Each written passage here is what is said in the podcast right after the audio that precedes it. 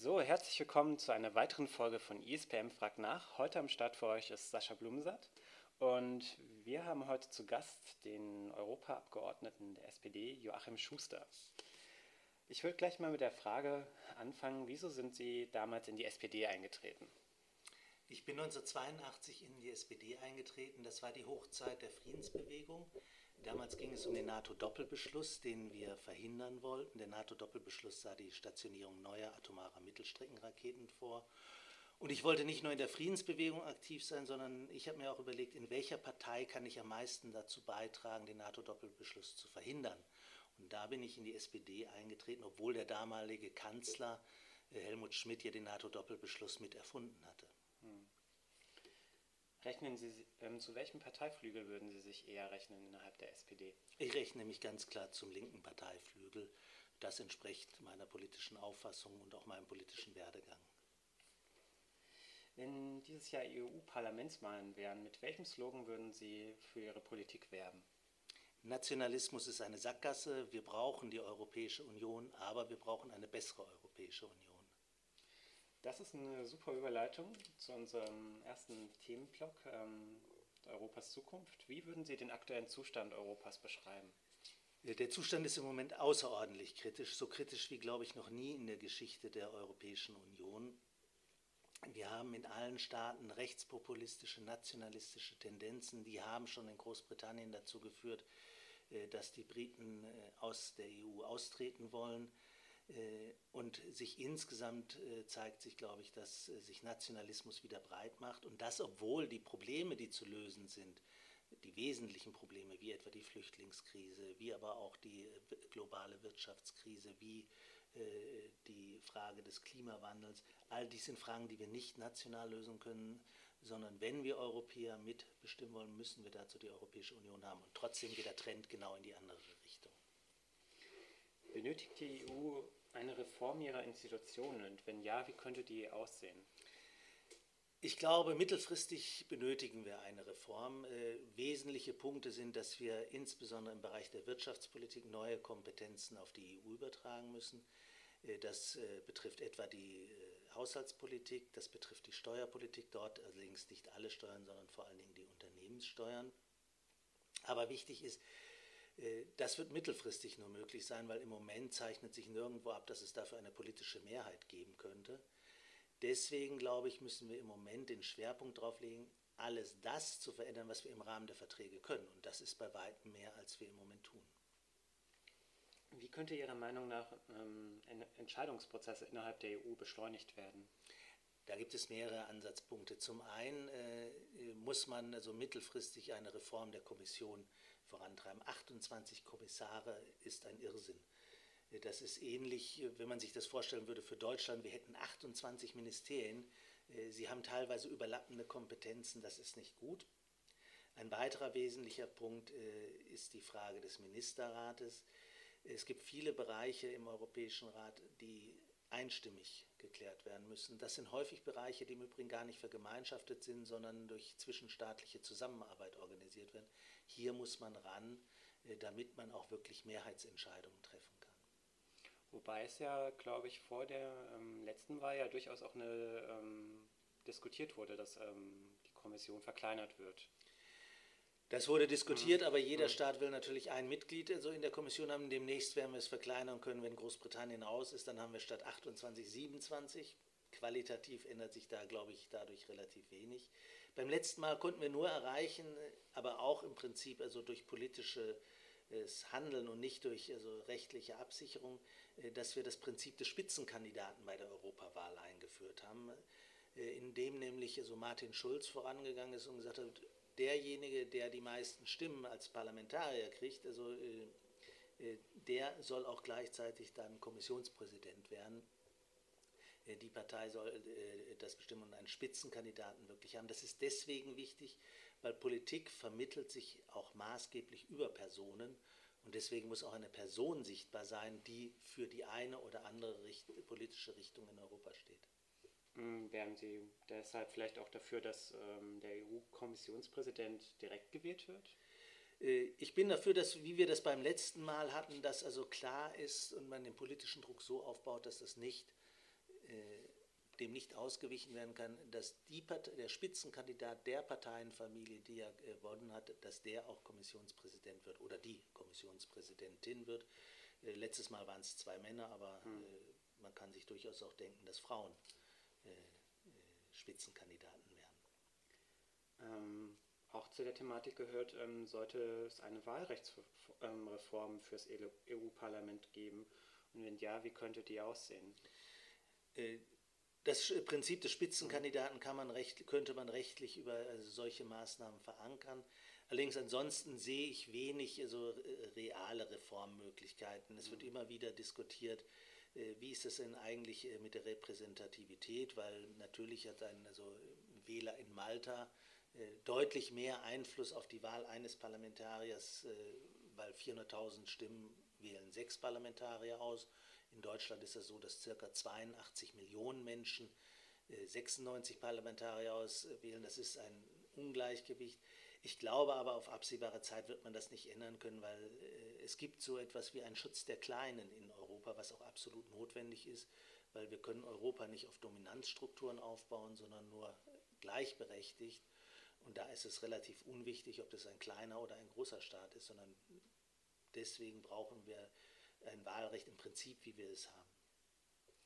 Ähm, auch vielleicht dazu gehörend eben, aber auch die Frage, die Wahlbeteiligung ist ja in manchen EU-Staaten auch wirklich verschwindend gering, teilweise unter 20 Prozent gewesen. Eben deshalb wäre dann auch die Frage, da ist es ja schwierig, wirklich noch von tatsächlicher Repräsentativität zu sprechen, wenn auch ein kleines Land gerade, ich glaube, das war damals Slowenien, ähm, mit so wenig Prozenten die Leute nur noch wählen gehen, dann das ist ein allgemeines Problem, also, wobei also unter 20 Prozent natürlich Extremwerte sind, äh, wo man auch an der demokratischen Legitimation zweifeln kann. Äh, gleichzeitig glaube ich nicht, dass wir durch eine möglichst schlaue Wahlrechtsreform das ändern, sondern äh, da ist, geht es um politische Wege. Ich glaube, ein wesentlicher Punkt ist die Frage Spitzenkandidatin oder Kandidat, äh, weil Politik immer personalisiert werden muss am Ende des Tages, wenn man es also äh, breiten Bevölkerungskreisen vermitteln will. Eine weitere Sache wäre allerdings auch ein etwas ehrlicherer Umgang der Politik mit Europa. Teilweise wird ja so getan, als hätten wir mit Europa gar nichts zu tun oder wenn nur was Negatives, weil die in Brüssel wieder irgendwelchen Mist gemacht haben. Äh, sondern äh, äh, stattdessen wäre es wichtig, äh, die reale Bedeutung der europäischen Ebene für die Politik zu diskutieren. Und die ist sehr umfangreich, gerade in einer Währungsunion mit einem fast vollständigen Binnenmarkt sind viele Handlungsmöglichkeiten äh, und Einflussmöglichkeiten auf die europäische Ebene verlagert. Das müsste sich allerdings auch in einem politischen Diskurs widerspiegeln. Hm. Nochmal eine Frage zu der Repräsentativität. Ähm, es ist ja auch ähm, zum Beispiel im Bundestag so, dass etwa 80 Prozent der Parlamentarier einen akademischen Hintergrund haben und es ja auch so ist, dass Menschen mit einem geringen Bildungsabschluss seltener wählen was natürlich auch eben jetzt im Hinblick der Politikverdrossenheit und so weiter ja auch immer wieder ein Thema ist. Ähm, auch wenn Sie jetzt sich gerade dagegen ausgesprochen haben, wie denken Sie, könnte man das trotzdem schaffen, dass es ähm, einfach repräsentativer ist, dass auch vielleicht Menschen mit nicht so einem höheren Bildungsabschluss äh, sich äh, repräsentiert fühlen? Es ist eine sehr schwierige Frage, weil ich mhm. glaube, ich glaube, auch hier wird keine Wahlrechtsreform also mhm. helfen, ob die jetzt dann also zwei, drei Parlamentarier mehr oder weniger bestimmen können. Dadurch würde keiner dieser Bevölkerungsgruppen im Moment zusätzlich wählen gehen, wenn er, er oder sie das nicht ohnehin tut. Ich glaube, die wesentliche Frage ist, äh, dass äh, Politik also wieder auch mehr äh, mit diesen Bevölkerungskreisen diskutiert. Und das wird maßgeblich erstmal auf der kommunalen Ebene anfangen weil da gibt es direkte Interessen, also die da sind. Ich glaube nicht, dass das irgendetwas zusammenhängt mit der Frage äh, des Bildungsstandes, in dem Sinne, dass es also unmöglich ist, also nach dem Motto, wer also eine, äh, einen geringeren Bildungsabschluss ist, der versteht die Politik halt nicht, äh, sondern äh, Politik muss anders auch vermittelt werden, stärker auf die Grundlinien der Politik und wenig also auf die, äh, weniger die Ausdifferenzierung der verschiedenen äh, Problemfelder weil anhand der Grundlinien, das weiß jeder, das sind eigene Interessen, die kann man schon äh, vermitteln und äh, die werden auch verstanden von der Bevölkerung und danach können auch Wahlentscheidungen gemacht werden. Das setzt aber mehr auf einen also entsprechenden politischen Dialog, was schwieriger insofern natürlich auf der anderen Seite wird, dass manche äh, Sachzusammenhänge äußerst kompliziert sind, wenn man sich anschaut, wie geht man gegen den Klimawandel vor. Äh, da eine ganz einfache Antwort drauf zu geben, ist doch schon etwas also, komplizierter. Nichtsdestotrotz also, äh, kann man auch das anders vermitteln, als wir das in der Vergangenheit getan haben. Und ein weiterer Punkt ist, äh, dass man stärker Kontroversen ausarbeiten muss. Das ist, glaube ich, auch ein Punkt im Moment, weswegen Martin Schulz so einen Zuspruch findet, weil er in gewisser Sache Sachen in den Grundlagen mit Haltung darstellt und gleichzeitig auch aufzeigt, äh, dass es zu dieser Haltung nicht nur Zustimmung gibt, sondern dass es da auch andere politische Linien gibt. Ich glaube, so eine Auseinandersetzung ist die Frage, ist wichtig dafür, dass Politik interessant wird und wenn es interessant wird, dann gehen die Leute auch zur Wahl. Mhm. Ähm, eine generelle Frage, die ja auch immer wieder ist, jetzt auch gerade im Hinblick ähm, durch die Wahlen in den USA ähm, und den NATO-Ausgaben, ähm, benötigen die Staaten der EU eine gemeinsame Armee? Die europäischen Staaten haben viele gemeinsame Interessen in Bezug auf die, äh, zur Außen- und Sicherheitspolitik, weil wir natürlich also, äh, gemeinsame Bedrohungslagen haben, gemeinsame Interessen, äh, gemeinsame Problemlagen, sowohl beispielsweise gegenüber dem afrikanischen Kontinent, gegenüber Russland. Die andere Sache ist, ob man deswegen also gleich zu einer äh, Vergemeinschaftung der, Außen, äh, der äh, Sicherheitspolitik kommen wird, äh, weil es gibt doch sehr stark unterschiedliche Interessen im Detail dann auch wieder und äh, es gibt sehr stark unterschiedliche äh, politische Traditionen in der Außen- und Sicherheitspolitik. Beispielsweise Österreich und Schweden waren in der Zeit des Krieges, Kalten Krieges neutrale Länder, hatten eine ganz andere Funktion hatten auch so gut wie keine Armee damals. Mhm. Dann so gibt es äh, jetzt aktuell unterschiedliche Interessenlagen zwischen den osteuropäischen Staaten, die sich viel stärker von Russland bedroht fühlen und dementsprechend auch viel stärker äh, europäische Streitkräfte gerne im Land hätten, während also Deutschland dort eher bremsen ist, weil wir uns natürlich noch daran erinnern, dass wir so der Sowjetunion damals noch bei der deutschen Einheit versprochen hatten, dass die NATO sich nicht nach Osten ausweitet, was sie inzwischen getan hat. Dieses auszutarieren, das wird sehr schwierig sein und die nächste große Problemlage wird sein, Großbritannien ist eine der größten Streitmächte, hat die größte, eine der größten Streitmächte Europas, ist jetzt ausgetreten. Ich kann mir nicht vorstellen, dass wir die sicherheitspolitischen Herausforderungen wirklich ohne Großbritannien lösen werden. Also auch da ist dann nochmal ein Punkt, wie ordnen sich das Verhältnis eigentlich dazu? Deswegen glaube ich, äh, es wird nach wie vor äh, zwar stärkere europäische Zusammenarbeit geben müssen, aber die Hauptbedeutung wird sicherlich die NATO haben, wie auch die OSZE, die wieder gestärkt werden sollte und ihre sicherheits- und friedenspolitischen Aufgaben besser wahrnehmen sollte. Eben wegen auch dieser Unterschiedlichkeit ähm, und auch Fällen wie jetzt zum Beispiel Ungarn, oder auch Polen ähm, ist ja auch immer wieder die Frage, ähm, ob es möglich sein sollte, einzelne Staaten aus der EU auszuschließen oder auch aus dem Euro. Aus dem Euro würde ich überhaupt nicht machen, weil äh, erstens ist die Frage, wer schließt aus und zweitens äh, die große Frage, die kein Mensch äh, beantworten kann, allerdings die mit großen Risiken behaftet ist, äh, ist die Frage, was sagen eigentlich die internationalen Finanzmärkte dazu, wenn man das äh, machen würde. Da würde nämlich sofort die Reaktion beginnen, wer ist der Nächste, äh, der ausgeschlossen wird und es würde massive Spekulationen geben. Das Szenario würde ich mir gar nicht wünschen. Auch ansonsten halte ich einen Austritt, also äh, einen verordneten Austritt, also für sehr schwierig. Wir haben heute schon äh, ein Europa verschiedener Geschwindigkeiten. Es gibt die Möglichkeiten, in, äh, auch vertraglichen Möglichkeiten, dass man in einzelnen Bereichen stärker zusammengehen will. Es gibt aktuell beispielsweise den Versuch bei der Finanztransaktionssteuer, wo viele europäische Staaten gesagt haben, das wollen wir nicht zehn Staaten verhandeln, aber das doch einzuführen. Ich glaube, es ist eher sinnvoll, über den Weg nachzudenken. Wenn jetzt einzelne Staaten wie Großbritannien austreten wollen, das bedauere ich, das wird man dann nicht verändern können, aber auf gar keinen Fall darf es so kommen, dass äh, Europa versucht anzufangen zu diskutieren, dieses oder jenes Land müsse ausgeschlossen werden. Hm, weil Sie es auch so ein bisschen schon angesprochen haben, was halten Sie dann von dem Konzept von Kerneuropa, beziehungsweise eben dem Europa der zwei Geschwindigkeiten, dass es sich dann. Es gibt es faktisch. Man mhm. muss aufpassen, dass man äh, immer allen äh, Staaten die Möglichkeit schafft, dass sie also auch die, in die engere Zusammenarbeit mit aufgenommen werden können. Aber wir haben solche unterschiedlichen Formen der Zusammenarbeit im Währungsbereich, in der Währungsunion. Es gibt einige Länder, äh, die wollen sogar explizit nie rein. Das war Großbritannien, das ist aber auch Dänemark. Es gibt Länder, die sehr skeptisch sind, wie Schweden. Äh, und es gibt Länder, die äh, ökonomisch noch nicht in der Lage sind, das zu machen. Deswegen ist es, glaube ich, unproblematisch, also das zu akzeptieren. Allerdings muss jeder die Möglichkeit haben, den Euro zu bekommen, wenn es denn, wenn er das Land die Voraussetzungen erfüllt und wenn es politisch gewollt ist. Andere Beispiele der Zusammenarbeit ist mit dem Schengen-System, äh, mit den Grenzkontrollen, die äh, beispielsweise auch von also Dänemark nicht also akzeptiert werden und die ihre eigenen äh, Grenzkontrollen weiter haben. Gefährlich wäre solch eine unterschiedliche Zusammenarbeit allerdings beispielsweise im Binnenmarkt, dass plötzlich jemand sagt, also wir wollen also die Arbeitnehmerfreizügigkeit begrenzen. Da gibt es ein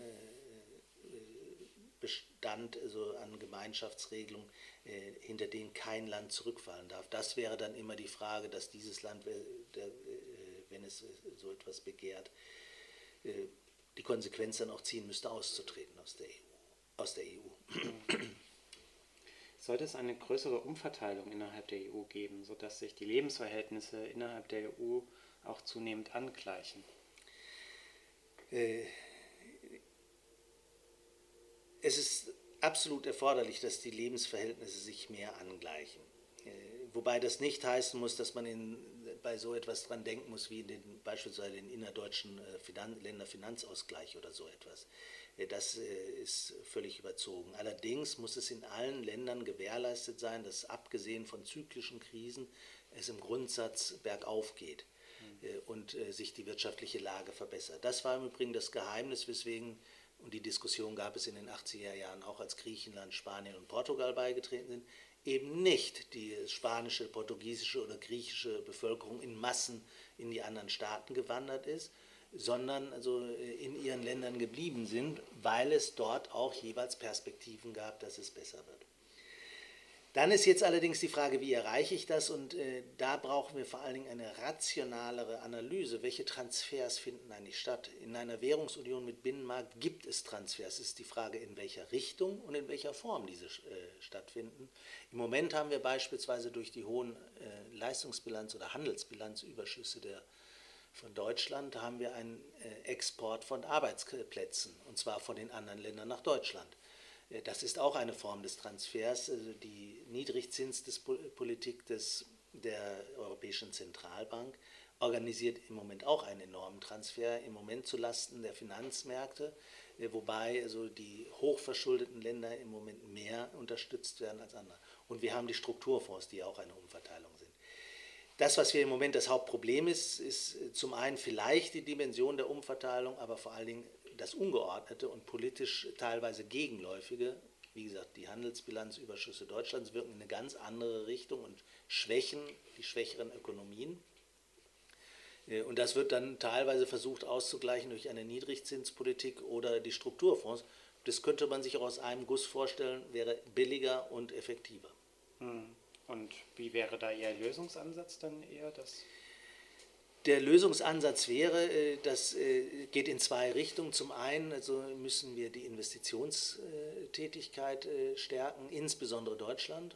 Das ist ja im Moment hier die Diskussion, alle sind stolz oder manche sind stolz, dass wir jetzt also massiv oder dass wir Haushaltsüberschüsse haben. Gleichzeitig haben wir einen massiven Investitionsbedarf, der nicht bedient wird. Dieses zu ändern, das würde äh, natürlich auch Binnennachfrage erhöhen und dadurch Luft schaffen, auch für andere Staaten, äh, dass man insgesamt in eine Aufschwungsentwicklung reinkommt. Das wäre ein äh, wesentlicher Bereich, den man ändern müsste. Der zweite Bereich ist, man muss anerkennen, also dass auch die Verschuldung in einer Währungsunion mit einem Binnenmarkt keine Angelegenheit eines Staates ist, sondern alle davon betroffen sind. Man dementsprechend gemeinschaftliche Lösungen finden muss. Es nützt nichts, wenn man dauernd, also wie ein kleines Kind, die Augen zumacht und dann denkt, die Welt wäre drumherum nicht mehr da. Äh, damit käme man zu einer rationaleren Schuldenpolitik, auch gegenüber Griechenland beispielsweise. aber auch also im Umgang mit den Schulden, die Italien hat oder die auch wir als Deutsche haben. Das wäre eine wesentliche, ein wesentliches Feld also für Veränderung, wenn man dem, den ökonomischen Anforderungen, die in Europa da sind, wenn man denen gerecht werden will. Mhm. Also wären Sie dann quasi für eine Gemeinschaft, Vergemeinschaftung von Schulden der europäischen Staaten oder wie würden Sie sich das konkret vorstellen? Also meine Lieblings, äh, mein Lieblingsprojekt wäre also der Altschuldentilgungsfonds, den der Sach, äh, in, ähnlich wie in der Sachverständigenrat für, zur Begutachtung der gesamtwirtschaftlichen Entwicklung in Deutschland 2012 vorgeschlagen hat, dass man in der Tat also zumindest einen großen Teil der Schulden vergemeinschaftet. Äh, faktisch haben wir es im Übrigen so. Also es ist nicht so, dass also, äh, wir uns also vor den griechischen Schulden wirklich schützen könnten, weil die sind bei uns. Also wenn Griechenland pleite geht, dann, also, äh, dann müssen wir zahlen. So lange müssen wir nicht zahlen, solange zumindest die Illusion aufrechterhalten wird, also die Schulden würden bedient werden. Das wäre meine Lieblingsidee. Man kann sich aber auch Eurobonds vorstellen, man kann auch äh, einen europäischen Währungsfonds also sich vorstellen, der unterstützend eingreift. Was man aus meiner Sicht nicht sich vorstellen kann, ist eine Staatspleite hm. einzelner Staaten. Das wird, man, das wird Europa politisch nicht aushalten, äh, dass plötzlich von anderen definiert wird, dass ein Staat jetzt pleite ist äh, und sich ganz hinten anzustellen hat. Das merken wir auch jetzt schon mit der Schuldenpolitik, also wie die Stimmung insbesondere in den südeuropäischen Ländern gegenüber, äh, in dem Fall, also weil es maßgeblich über Deutschland exekutiert wird, äh, gegenüber Deutschland ist, äh, solche politischen Spannungen äh, darf man nicht auf die Spitze treiben. Hm. Und wie würden Sie das jetzt, also würde es solche eine Vergemeinschaftung geben, würden ja sicherlich ähm, populistische Kräfte ähm, darauf hinweisen, dass quasi Oma Erna quasi ähm, jetzt für die Schulden von Griechenland zum Beispiel bezahlen müsste. Ähm, was würden Nein. Sie dem entgegensetzen? Ja, es ist äh, schwierig, also weil es etwas kompliziertere Gedanken sind. Mhm. Das Grundprinzip ist relativ einfach. Äh, Schulden sind nichts Schlimmes. Mhm. Es ist in einem menschlichen Leben auch ganz normal, also dass man im Zeitverlauf teilweise sogar sehr viel mehr sich verschuldet, als man als jährliches Einkommen hat.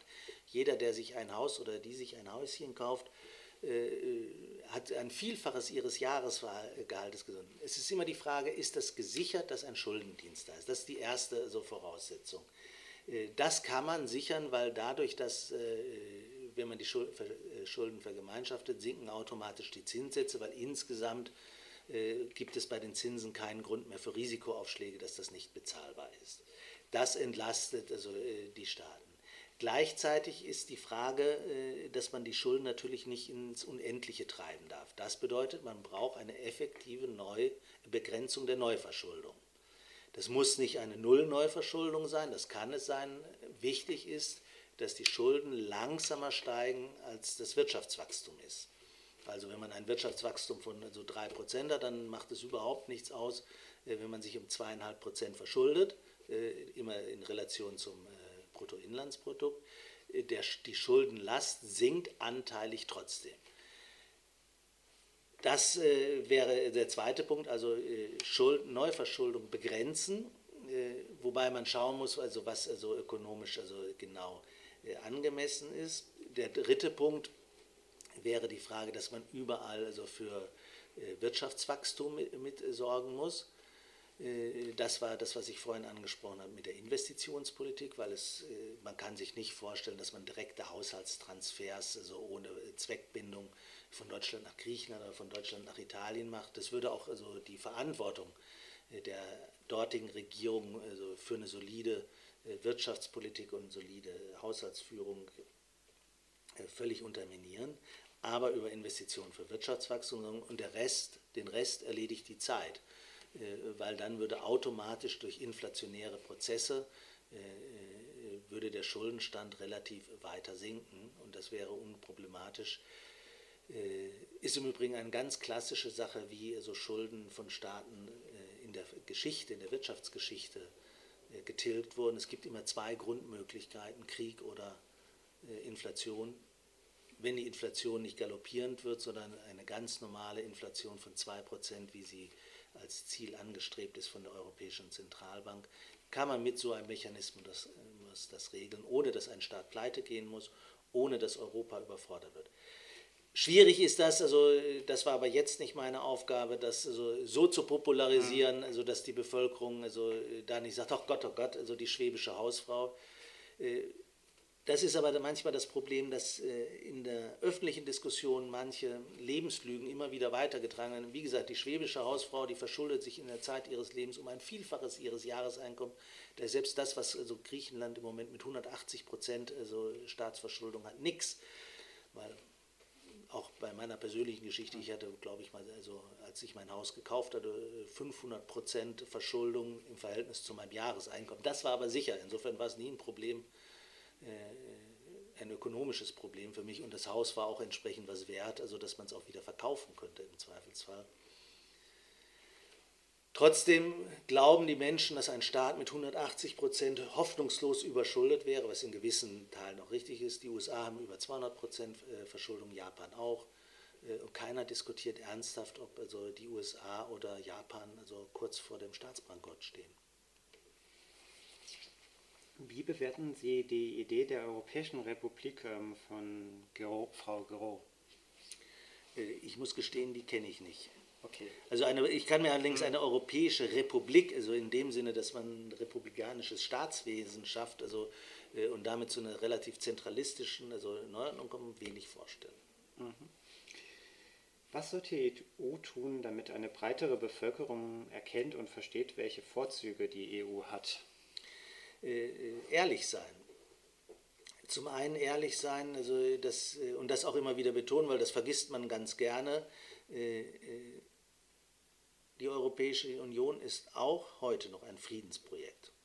Europa hat sich so oft auf den Schlachtfeldern, also die Staaten Europas haben sich so oft auf den Schlachtfeldern gegenübergestanden, dass es eine gigantische historische Leistung ist, dass wir 70 Jahre Frieden in Europa haben.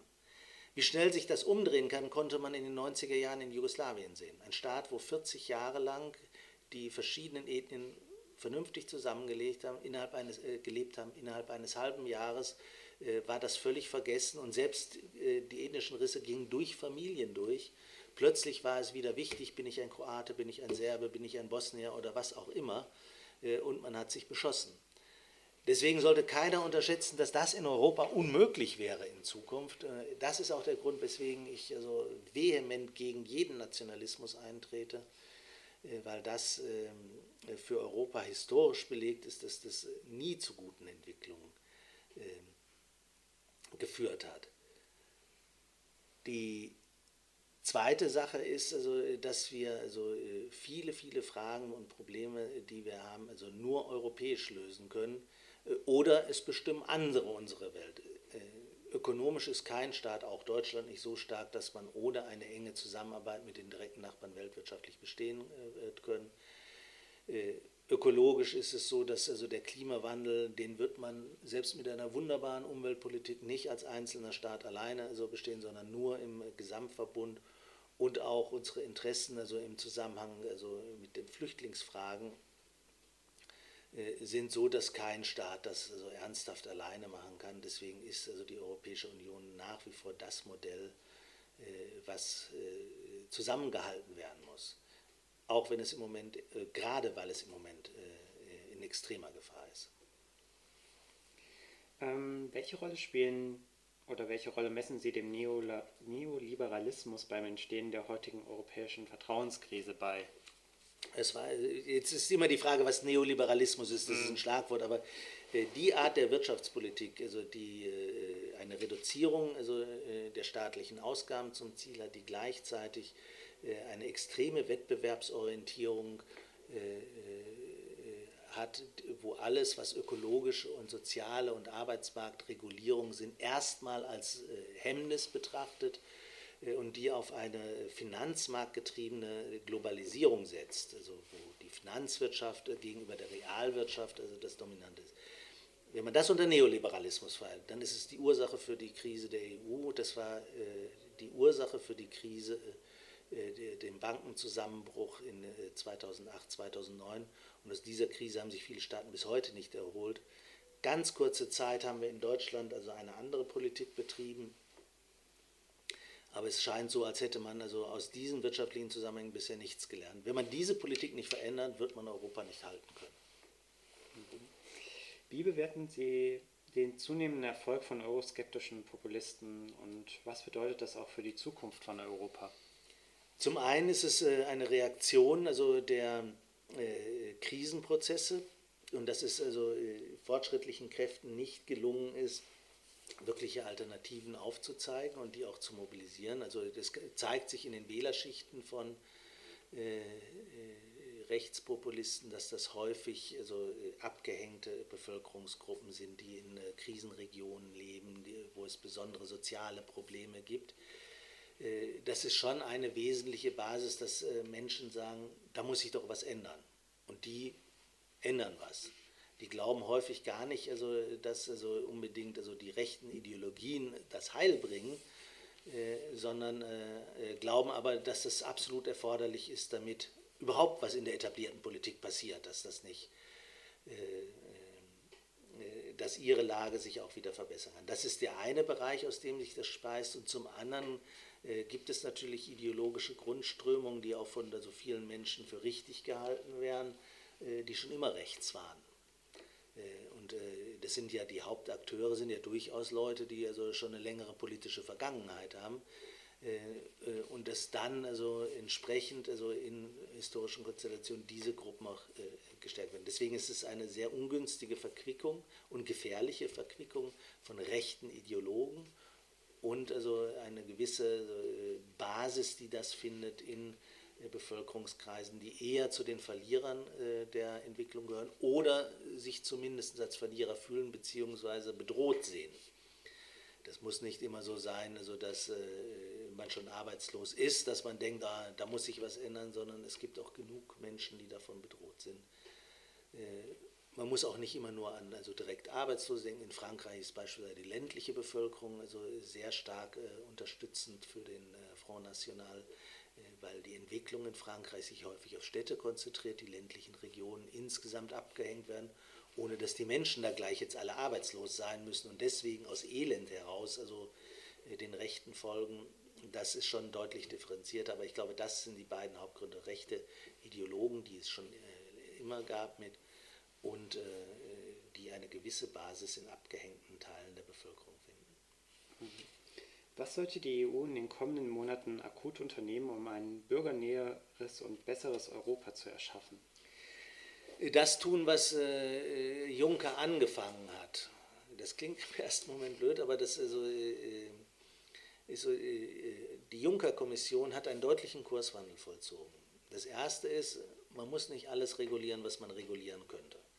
Äh, man kann auch sagen, also die Welt geht nicht unter, wenn wir bestimmte Details des Binnenmarktes nicht geregelt haben, weil vieles, also was an Kritik zur Europäischen Union ist, ist ja, dass manchmal doch etwas befremdlich ist, weswegen die EU jetzt auch noch diese Frage also meinte, lösen zu müssen.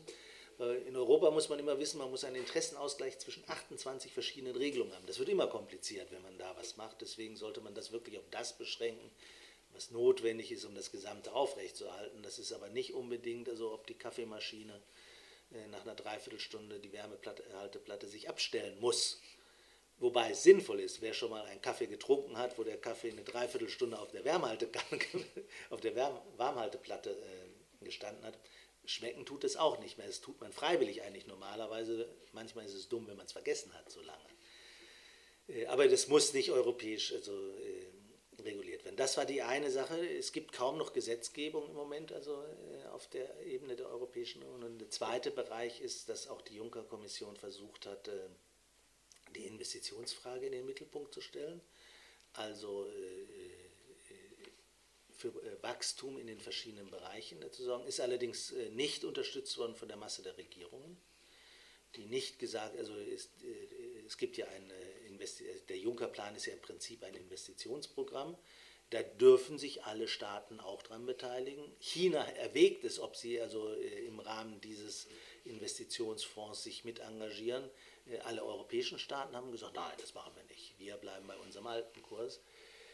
Äh, eine dritte Sache ist, was auch also wesentlich ist, also was nicht jetzt die Juncker-Kommission direkt machen kann, weil sie dafür nicht zuständig ist, aber die Politik der Europäischen Zentralbank. Äh, die versucht, ein Gemeinschaftsinteresse also durchzusetzen, äh, was hochriskant ist auf die Dauer. Hier muss es dazu kommen, da ist die Kommission zu bereit, allerdings die Mitgliedstaaten nicht immer, dass das durch eine entsprechende Finanz- und Haushaltspolitik unterstützt wird und eine Wachstumspolitik.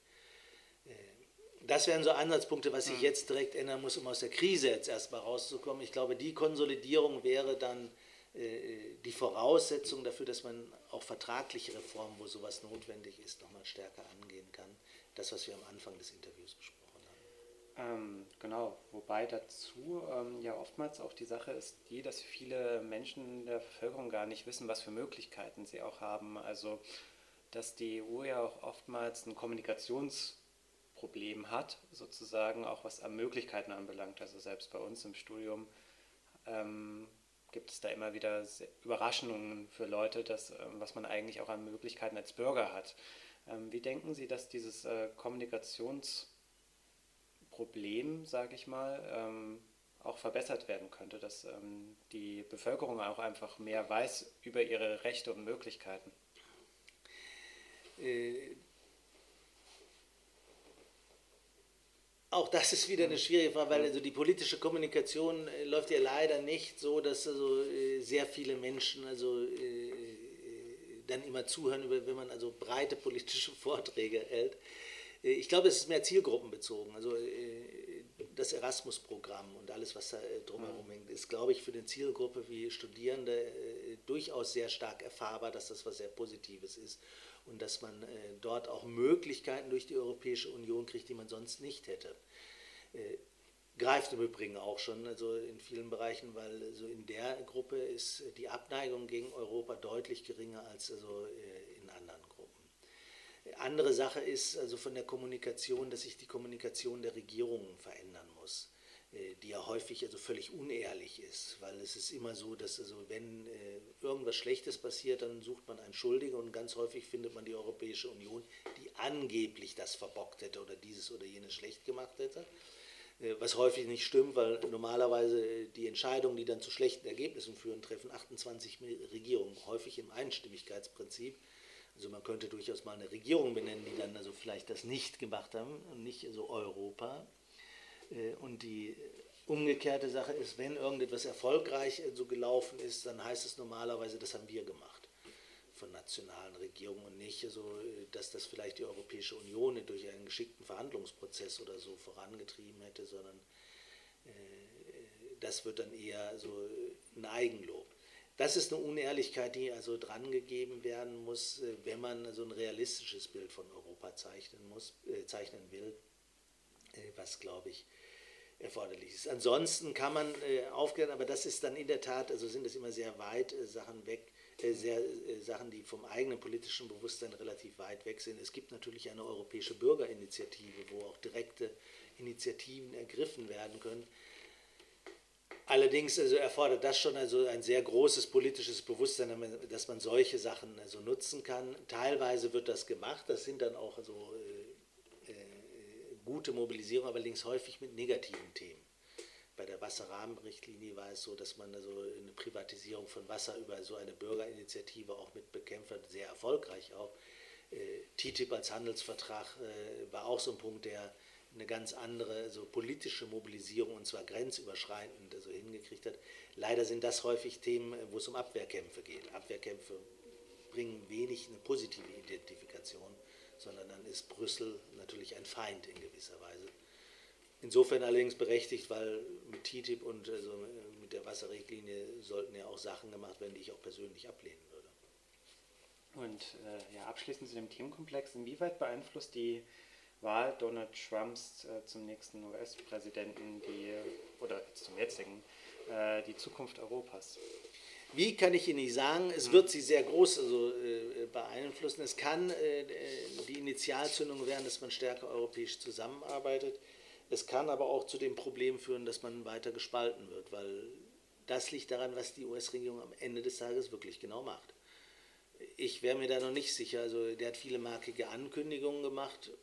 Was er alles durchsetzt und was er alles durchsetzen kann, muss man abwarten und dann wird man sehen, wie das Auswirkungen auf Europa hat. Aber so ein, wenn so ein Land von der Größe und Bedeutung seine Politik radikal verändert, hat das natürlich gravierende Auswirkungen auf Europa. Mhm.